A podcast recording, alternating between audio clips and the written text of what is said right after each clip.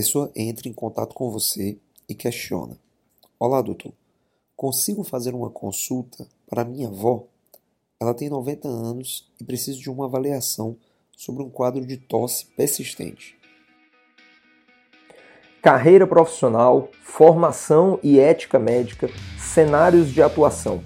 Tudo isso e muito mais você encontra aqui na 11ª temporada do Medcast. Eu, Roberto Bob, serei seu anfitrião nessa jornada do desenvolvimento médico. O Medcast é uma produção Núcleo MD, com você toda segunda-feira às 8 horas da manhã. Oi galera, aqui com vocês Roberto Bob, mais um episódio do Medcast. Nós todos sabemos que nos últimos meses, né, já vai fazendo aí quase dois anos, nós temos vivido o cenário de pandemia trazido à tona pela questão do coronavírus. Essa questão da pandemia, ela trouxe um leque de situações que eu vou colocar aqui como uma diversidade de cenários de prática. Sim, pois as limitações impostas pela pandemia, no que tange a nossa limitação, inclusive do nosso convívio social, ela afetou diretamente a relação que nós temos com os nossos pacientes. É inegável que o atendimento em consultório hoje ele não é mais a realidade que nós tínhamos nos tempos passados. Abriu-se um leque, principalmente em dois âmbitos que eu quero destacar.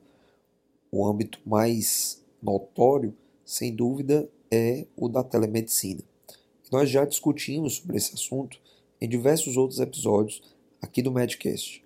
Se você está chegando agora, eu convido você a buscar nos episódios anteriores desta e principalmente da décima temporada do Medcast, no qual nós fizemos longas discussões desde a questão das modalidades da telemedicina, como também focando em cada uma delas. Mas não somente a telemedicina ela ganhou destaque, mas uma outra modalidade de atendimento, que é a questão da atenção domiciliar, ou como é mais comumente conhecida, os sistemas de home care. Então, esses sistemas, eles têm por objetivo o atendimento da pessoa em casa. Há que se pensar nessa diversidade de cenários como opções, principalmente quando nós falamos em limitações impostas pelo cenário de pandemia. Mas temos que pensar também mais à frente. Afinal de contas, é um grande desejo, acredito, de todas as pessoas que nós consigamos superar essa situação vigente e que nós possamos voltar à condição prévia né, do que nós vamos chamar aqui de normalidade. É óbvio que esse cenário normal não vai poder negligenciar, não vai poder negar tudo aquilo que nós vivenciamos durante todo esse processo que nós vivemos imposto a nós por essa doença trazida por esse vírus, né, pelo coronavírus.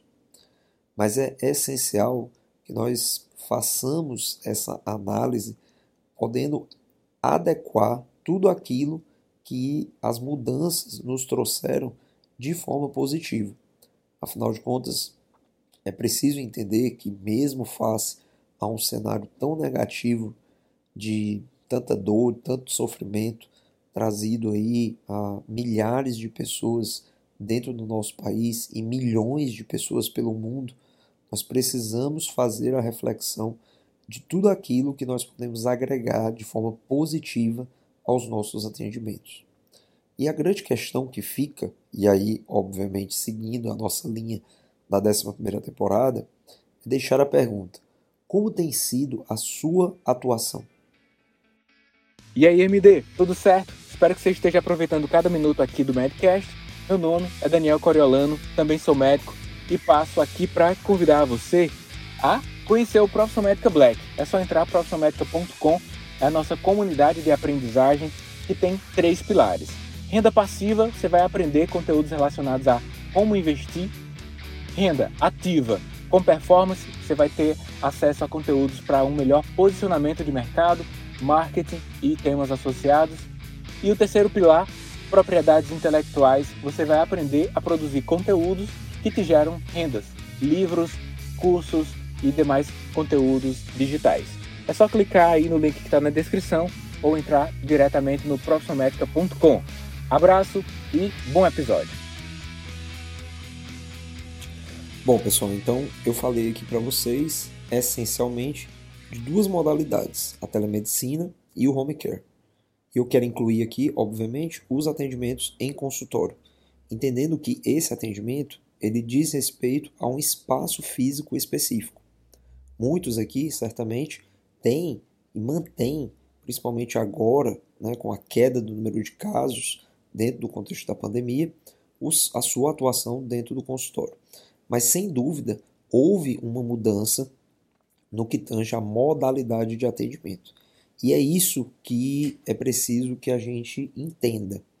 Não é porque nós entramos numa pandemia e muito em breve sairemos dela que nós temos que negligenciar, que nós temos que esquecer tudo aquilo que nós colocamos em prática dentro desses outros contextos. Focando especificamente na telemedicina e no atendimento domiciliar ou home care, nós temos que pensar como que isso agregou o nosso atendimento.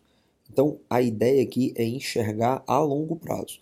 Não é porque a pandemia vai se resolver, e claro, a grande torcida é que ela se resolva, nós possamos finalmente colocar um ponto final nessa grande tragédia que assolou não somente o nosso país, mas vários países ao redor do mundo, que nós vamos esquecer aquilo que nós construímos, a expertise que nós adquirimos em relação a essas outras modalidades de atendimento. Agora, é pensar a longo prazo e ao mesmo tempo nos indagar. É sustentável? É aquilo que eu quero continuar fazendo o exercício da telemedicina ou continuar fazendo o exercício do atendimento domiciliar? Bom, a minha opinião e a minha crença, porque especificamente eu tenho vivenciado essa situação nos meus atendimentos comecei a desenvolver o atendimento em telemedicina, assim como muitos outros colegas.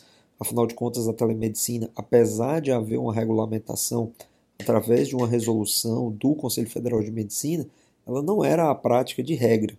Especificamente, nós tínhamos limitações porque não havia lei que regulamentasse isso. Então, apesar de haver uma previsão dentro do contexto de um atendimento mas esse atendimento era muito limitado. Na verdade, nem sequer pode ser chamado de atendimento. O que nós tínhamos prévio à pandemia era muito mais uma relação de um contato, era um acerto, né? vamos dizer assim, que em termos de atendimento não presencial, aquilo que nós poderíamos fazer estava limitado a simplesmente é, conversar com o nosso paciente ou com uma pessoa responsável por um paciente até que nós pudéssemos realmente estar presentes para executar o processo de consulta. Apenas na, na vigência da pandemia é que nós tivemos uma regulamentação, tivemos uma possibilidade de de fato executar o atendimento à distância. Eu não sei exatamente, né, uma vez que esteja findada a pandemia, afinal de contas, a lei é, que foi promulgada relativo ao atendimento da telemedicina ela está diretamente vinculada à situação emergencial imposta pela pandemia. Mas acredito, né, creio, né, preciso acreditar que isso não será simplesmente apagado. A ferramenta da telemedicina, assim como a ferramenta do atendimento domiciliar, ela precisa ser encarada justamente nesses termos, como ferramentas. Afinal, conforme eu já discuti em outro episódio do Medcast, o que nós temos é medicina. Né? Se ela vai se dar de uma forma à distância, se ela vai se dar através de uma videoconferência, se ela vai se dar através do deslocamento do profissional até a casa da pessoa, ela não deixa de ser medicina.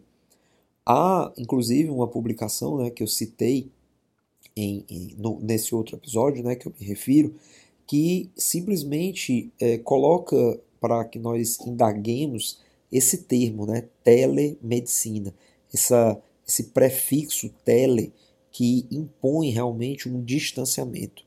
É claro que jamais será idêntico, jamais será a mesma coisa fazer um atendimento presencial com a oportunidade de tocar a pessoa, com a oportunidade de fazer um exame físico de forma adequada ao atendimento à distância.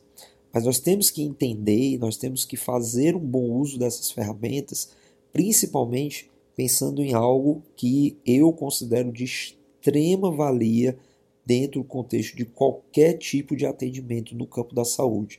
E esse termo específico que eu idolatro, né, é um termo assim que eu realmente coloco num pedestal, que se chama acesso. Quando nós pensamos é, no paciente, quando a gente se coloca no lugar da pessoa que precisa de um atendimento, a pessoa que precisa de um cuidado, é preciso entender que muitas das vezes a demanda daquela pessoa ela tem uma certa urgência.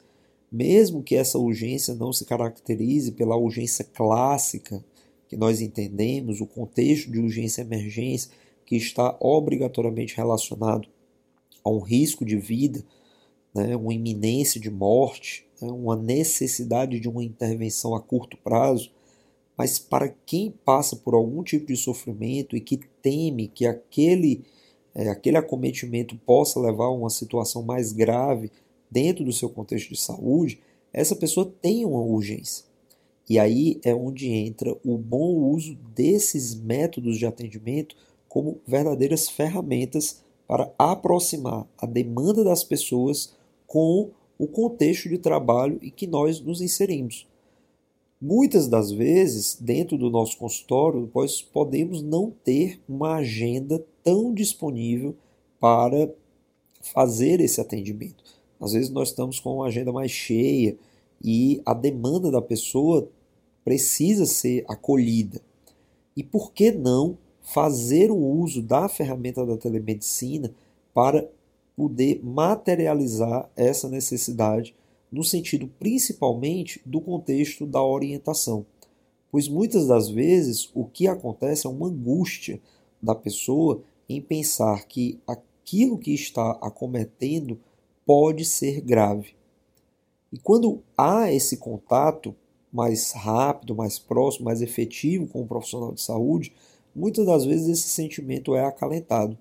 Pois, obviamente, nós temos que entender que, na grande maioria das vezes, quando a pessoa manifesta um sintoma, quando acontece algo que afeta o contexto de saúde das pessoas, na grande maioria das vezes, aí repetindo, né, sendo bem repetitivo, né, na grande maioria das vezes, não se trata de uma situação obrigatoriamente grave em todos os cenários de adoecimento é possível fazer essa análise, até no próprio cenário do adoecimento em relação à infecção pelo coronavírus. É muito claro, isso já está bem documentado e isso é muito comum em todos os tipos de acometimento, pelo menos nos que nós tivemos até agora, e eu é, preciso acreditar que isso não vai mudar. Toda vida que uma pessoa é acometida por algum quadro viral, o, o mais provável, a, a, tendência é que essa pessoa ela tenha uma forma leve da doença ou que nem sequer tenha manifestações.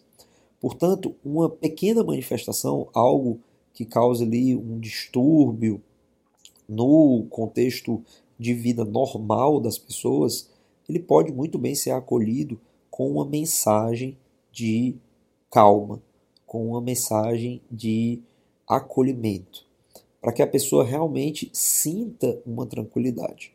Mas é, quando nós lidamos com a questão dos agendamentos, geralmente nós temos barreiras interpostas entre a fala da pessoa, né, nesse caso aqui os pacientes, e a fala do profissional de saúde, que pode ser um médico ou pode ser inclusive para pessoas de outras categorias de saúde. Mas estamos falando aqui da medicina e principalmente estamos falando aqui no contexto de um diagnóstico acolher essa demanda, e aí as ferramentas da telemedicina, principalmente, elas vêm muito a calhar dentro desse contexto, pode ser uma ferramenta muito útil, pelo menos para abreviar essa, esse acolhimento inicial e é, é essa capacidade que de repente essa ferramenta vai nos propiciar a fazer com que essa pessoa tenha uma tranquilidade maior em poder esperar um atendimento ou face a uma avaliação de que aqueles sintomas eles podem apontar realmente para uma gravidade, e aí, no caso, dentro do contexto do olhar do profissional de saúde, de repente burlar, de uma certa forma, aquela agenda lotada, abrir uma vaga extra ou fazer uso daquela outra modalidade de atendimento que nós também comentamos aqui, que é o atendimento domiciliar.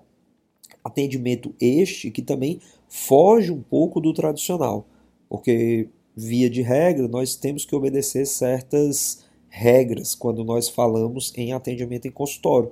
Você atende dentro de um prédio que tem um horário de funcionamento, que tem toda uma estrutura, tem todo um contexto para que você esteja lá e para que os seus pacientes possam ser atendidos por você. Em se tratando de um atendimento domiciliar, há que se pensar da possibilidade de uma flexibilidade maior.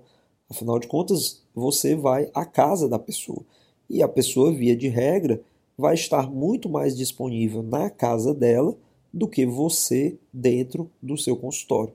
Portanto, essa ferramenta da atenção domiciliar, ela também, de uma forma conectada com todas as outras, a vaga no consultório, a telemedicina, a teleconsulta, a teleorientação e o atendimento domiciliar, eles podem agir em conjunto para dialogar especialmente com esse contexto do acesso. Portanto, ter em mente que todas essas ferramentas elas estarão de posse de todos nós, profissionais médicos, médicas, é de uma grande valia, principalmente para esse vínculo, para essa conexão mais duradoura e mais fortalecida com as pessoas que buscam atendimento conosco. Então, a mensagem que eu quero deixar é: dentro dessa análise de tudo aquilo que nós nos colocamos na pandemia, nós precisamos aprender com todas essas ferramentas que nós fizemos uso, muitas vezes a contragosto, né? nós não queríamos é, deixar de atender as pessoas dentro de, digamos, um espaço ideal, né? que é o espaço preparado, o espaço do consultório, mas isso não deixa de ser um aprendizado. Para quem nunca tinha atendido uma pessoa dentro da própria casa da pessoa, no ambiente do paciente, sem dúvida teve essa experiência e pôde perceber uma série de potencialidades que isso pode trazer no fortalecimento desse vínculo, dessa relação médico-paciente. E a telemedicina, ela não é uma novidade. Em outros países, ela já é uma realidade há muitos anos. Em outros países, essa ferramenta ela já é utilizada no cotidiano, ela já é uma rotina dos profissionais. E por fim, pensar que nenhuma dessas modalidades de atendimento exclui uma a outra. Nós precisamos entender todas essas modalidades, elas vêm com o intuito de agregar. A soma de todas elas, no fim das contas, levará que nós possamos entregar para as pessoas que nos buscam sempre o um melhor atendimento, mais próximo, com mais acesso. Então, gente, agradeço a todos, espero que tenham gostado da mensagem desse episódio e nos vemos na próxima semana em mais um Medcast. Um grande abraço. O Medcast segue no ar desde 2016 através da Núcleo MD com conteúdos voltados a médicos, médicas e estudantes de medicina do Brasil e do mundo. Para contribuições, fale conosco através de nossos contatos no Instagram disponíveis na descrição do episódio ou deixe nos comentários. Para parcerias, envie e-mail para contato@nucleomd.com.br. Muito obrigado por estar conosco e compartilhe este e outros episódios com seus colegas. A gente se encontra na próxima semana. Até mais!